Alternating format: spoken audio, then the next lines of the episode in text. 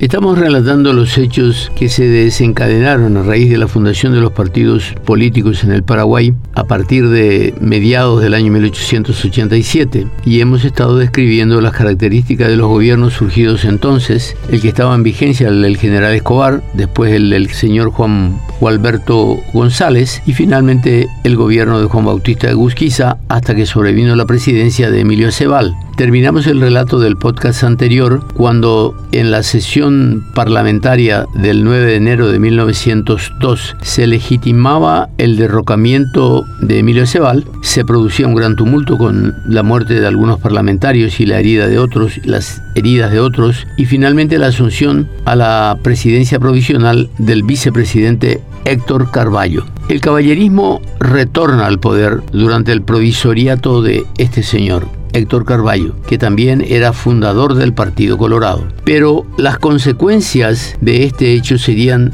muy graves, ya que dejaron fuera del poder a la facción egusquicista, que ya había llegado a adquirir una influencia que no se resignaría a abandonar. El nuevo gabinete era la expresión del retorno del caballerismo, pero también el deseo de incorporar a un grupo de jóvenes brillantes del partido al ejercicio de los más altos cargos de la función pública y nos estamos refiriendo a Manuel Domínguez en la cartera de Relaciones Exteriores y a Fulgencio R. Moreno en la cartera de Hacienda. Durante el breve mandato de Carballo se produjo la muerte en Asunción del general Egusquiza, a quien se le rindieron los honores correspondientes a su anterior rango. La desaparición del exmandatario dejó a su movimiento, que había sido excluido violentamente del poder, sin cabeza. Mientras tanto, otros liderazgos asomaban en el horizonte. El retorno del doctor Cecilio Báez de una misión en el exterior, había ido como embajador en México, dio lugar a una entusiasta manifestación en el puerto de la capital. Fue evidentemente una expresión de respaldo político y de búsqueda de nuevas figuras en el horizonte. Mientras tanto, en el seno del Partido Colorado se resolvió proclamar la fórmula presidencial Coronel Escurra Manuel Domínguez para el siguiente periodo presidencial. Parecía la combinación perfecta, el control sobre los cuarteles y el prestigio intelectual. Sin embargo, la influencia del partido gubernista había quedado severamente debilitada por el alejamiento de la fracción egusquicista.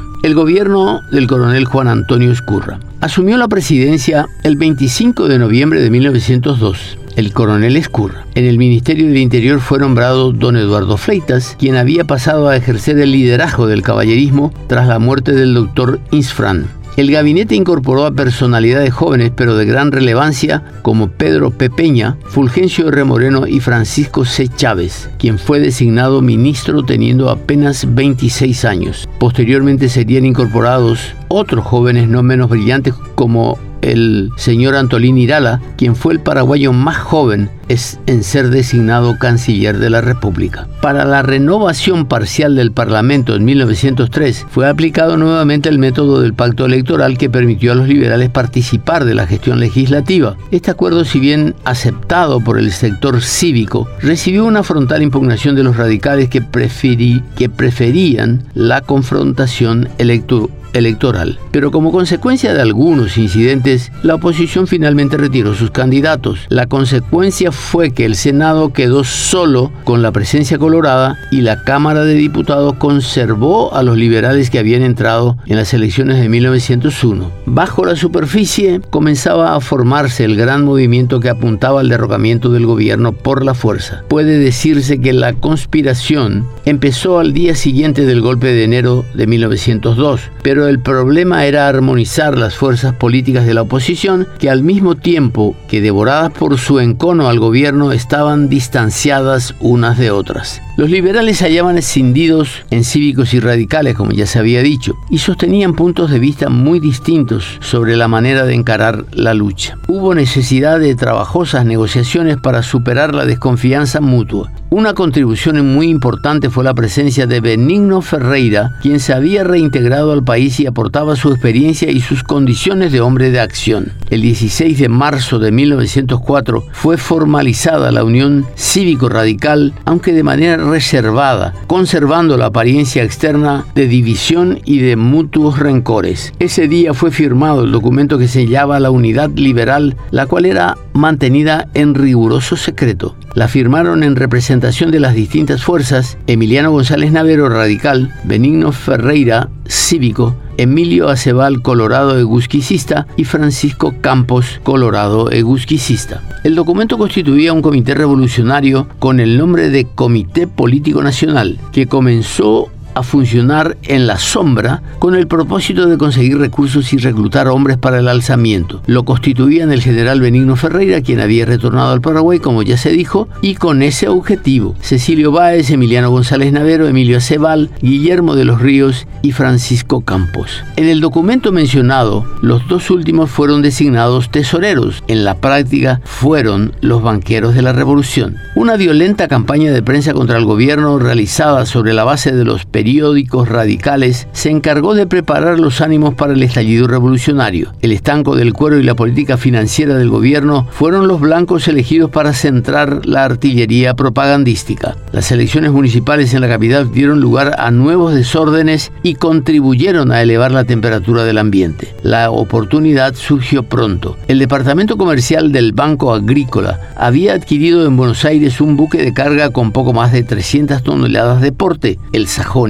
se comisionó a la Argentina para traer el buque Asunción a don Ildefonso Venegas, antiguo capitán de la Marina Mercante, junto con un grupo de mecánicos foguistas y otros técnicos. Venegas se hallaba en connivencia con los revolucionarios y se decidió poner el buque al servicio de la empresa. Los demás miembros del comité y varios otros complotados viajaron con ese motivo a la República Argentina. La expedición del Sajonia. Todos se dieron cita en La Plata, de cuyo puerto debía zarpar la embarcación. Para constituir el núcleo de la fuerza combatiente fueron contratados más de un centenar de hombres a quienes se les dijo que irían a una colonización agrícola en el Chaco. En la noche del 4 de agosto, todos fueron conducidos al barco, pero cuando se estaban cargando las cajas con supuestos implementos agrícolas, una de las cajas se golpeó contra la cubierta y quedó al descubierto su contenido, un cañón Krupp. Los que estaban en el muelle a punto de subir se dieron a la fuga, pero los que ya estaban a bordo no pudieron hacer nada, ya que fueron conminados por la fuerza a permanecer en el sitio. De 100 que constituía el grupo inicial,